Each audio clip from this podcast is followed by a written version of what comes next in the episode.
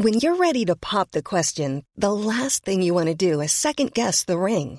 At Bluenile.com, you can design a one of a kind ring with the ease and convenience of shopping online. Choose your diamond and setting. When you find the one, you'll get it delivered right to your door. Go to Bluenile.com and use promo code LISTEN to get $50 off your purchase of $500 or more. That's code LISTEN at Bluenile.com for $50 off your purchase.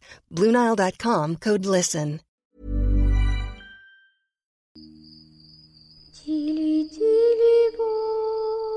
закрой глаза скорее.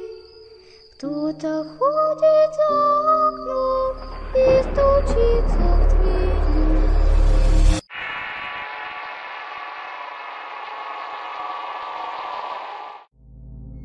La mujer de la azotea. Historia basada en hechos reales. Escrita y adaptada por Álvaro Ramos. Nunca dejes al niño solo en el lavadero. Le decía con regaños mi abuela a mi madre. Yo era un niño de 5 años y no entendía el por qué a mi abuela le disgustaba tanto que mi primo de dos años menor que yo nos quedáramos solos jugando los lavaderos de la antigua casa de los abuelos. Tiempo después, ya sin mi abuela con nosotros salió el tema de la antigua casa, y una anécdota llevó la otra. Mi mamá y mi tío contaban cómo era ser niños en aquellos años, y cómo todo era diferente a pesar de las precariedades. Y como suele pasar en las pláticas familiares, llegamos a las historias de terror. Una de las anécdotas trataba sobre un árbol pequeño de vainas, al cual tanto mi abuelo como mi madre lo vieron bajar sus ramas al suelo y segundos después volver a incorporarse. El abuelo decía que tal vez lo hacía en agradecimiento, pues un año antes una fuerte lluvia y viento arrancaron el árbol y le habían quebrado parte de su tronco. Él lo volvió a sembrar donde estaba y lo llenó de arena y composta para que no muriera. Además que con tela vieja y cuerda amarró que el joven árbol para que su tronco se volviera a pegar.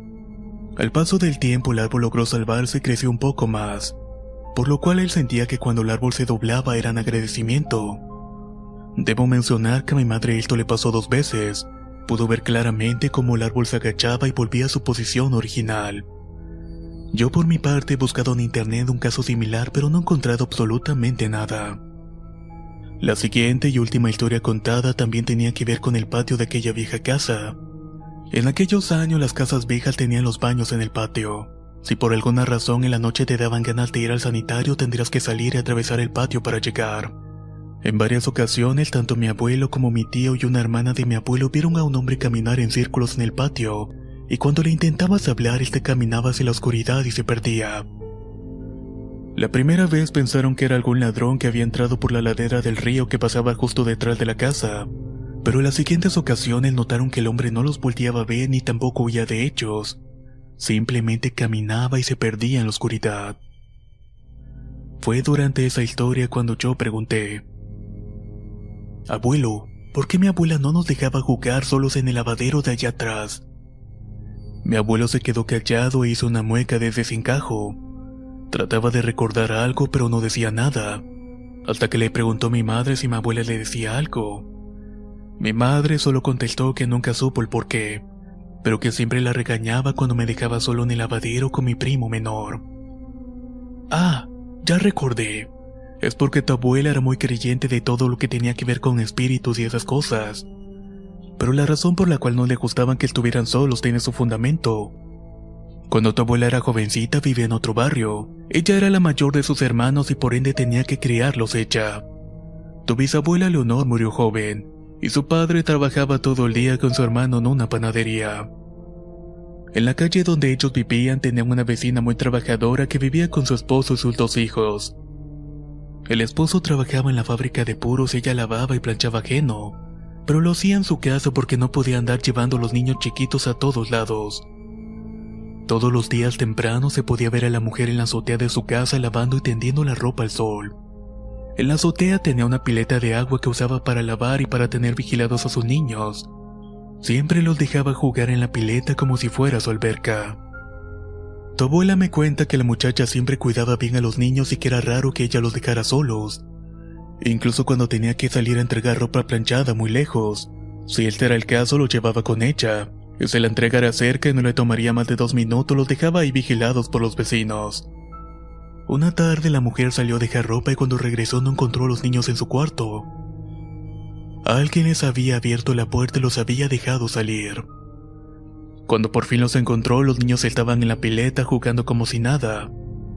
La muchacha pensó que tal vez por la premura ella no había dejado bien cerrada la puerta del cuarto, ni tampoco la puerta que lleva las escaleras de la azotea y así fue como los niños se habían subido.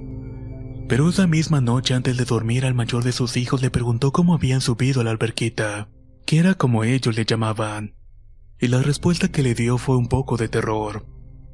El niño les dijo que una mujer les había abierto la puerta y les había dicho que subieran a jugar y que su madre iba a tardar en volver. Cuando el niño dijo eso, a la madre le dio un escalofrío ya que ese día no había nadie más en la casa. Y además de esto, los vecinos no habían visto entrar a nadie. Tenía que ser una mentira o una alucinación.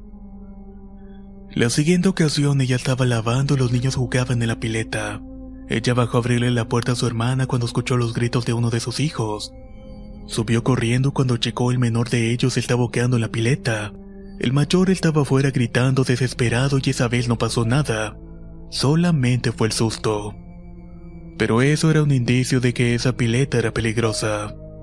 Los vecinos fueron a ver qué pasaba y ofrecieron ayudarla en lo que pudieran para cuidar a sus hijos, o por lo menos para cerrar la pileta. Esa tarde una de las vecinas chismosas le dijo al esposo de la muchacha lo que había pasado y el marido se molestó bastante. Tuvieron una pelea y él le prohibió seguir trabajando. Le dijo que si era necesario trabajaría doble turno en la fábrica para que ella no tuviera que trabajar, y de esta manera le pusiera más atención a los niños. La mujer le contó a tu abuela que cuando su esposo y ella fueron a ver a los niños les preguntaron qué era lo que había pasado. El mayor les dijo que la mujer de la azotea quería ahogar a su hermanito, que a veces les decía que se los iba a llevar y que no le dijeran nada a su madre. Tu abuela, creyente de todo eso, se preocupó y le dijo que tuvieran cuidado, e incluso propuso ir a buscar un padre para bendecir la casa. Pero la vecina no quiso y decía que su marido no quería en las cosas religiosas, y que si se enteraba de que un cura iba a bendecir algo se iba a poner muy furioso. La abuela comentaba que conforme pasaron los días escuchaban ruidos raros en la casa de los vecinos. La muchacha ya no trabajaba lavando ni planchando y se la pasaba con los niños todo el día, hasta que por fin llegaba el esposo y le daba la cena. Una madrugada tu tía Lola, la hermana de tu abuela, se despertó y escuchó gritos que venían de la casa de los vecinos. Eran los gritos de un niño. De inmediato despertó a tu abuela y ambas corrieron a despertar a los vecinos. Ellas juraban que los vecinos no podían abrir la puerta de atrás y que estaba atascada con algo. El niño mayor dormía en su cuarto y el menor estaba llorando en la azotea. Cuando al fin los padres del niño pudieron abrir la puerta y subieron a la azotea, el niño ya se había ahogado en la pileta. Esa familia se separó y el esposo siempre culpó a su mujer de la muerte del niño. Él había ordenado tapar la pileta, vaciarla por completo, pero ella no lo había hecho porque no podía cargar sola las tablas y las láminas para tapar la pileta. Y como tenía semanas sin subir a la azotea no había vaciado la pileta. El hombre se fue de la casa y comenzó a vivir con otra mujer y tuvo dos hijos más. La mujer continuó viviendo en esa casa un par de meses, hasta que no pudo pagar la renta y se terminó yendo.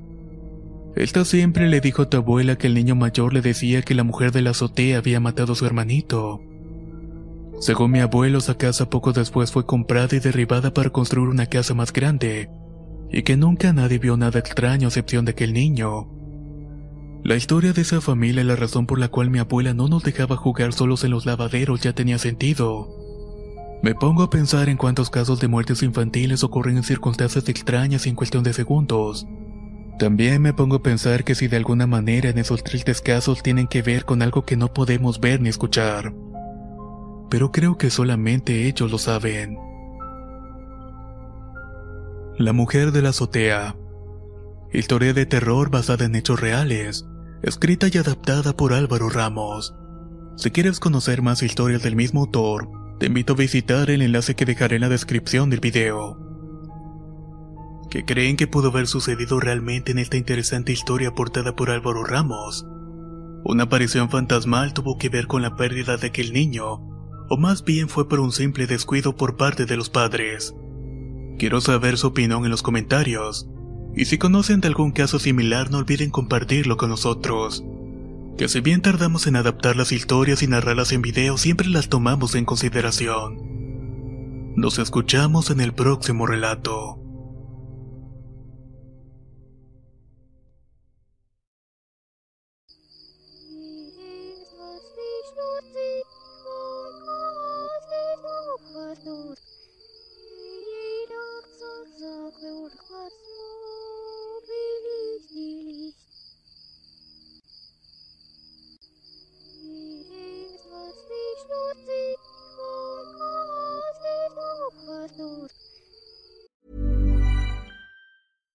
If you're looking for plump lips that last, you need to know about Juvederm lip fillers. With Juvederm Volbella XC and Juvederm Ultra XC, your lip look, whether it's subtle or bold, can last up to one full year with optimal treatment and no additional maintenance. Find a licensed specialist and see if it's right for you at juvederm.com today. That's J U V E D E R M.com. Add fullness to lips in adults over 21 with Juvederm Volbella XC or Juvederm Ultra XC. Do not use if you have severe allergies or a history of severe allergic reactions, or if you're allergic to lidocaine or the proteins used in Juvederm. Tell your doctor if you have a history of scarring or taking medicines that decrease the body's immune response or that can prolong bleeding. Common side effects include injection site redness, swelling, pain, tenderness, firmness, lumps, bumps, bruising, discoloration, or itching. As with all fillers, there's a rare risk of unintentional injection into a blood vessel, which can cause vision abnormalities, blindness, stroke, temporary scabs, or scarring. For full important safety information, visit juvederm.com.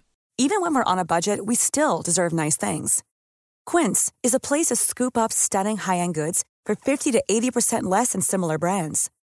They have buttery soft cashmere sweaters starting at $50, luxurious Italian leather bags, and so much more. Plus, Quince only works with factories that use safe, ethical, and responsible manufacturing. Get the high-end goods you'll love without the high price tag with Quince. Go to quince.com slash style for free shipping and 365-day returns.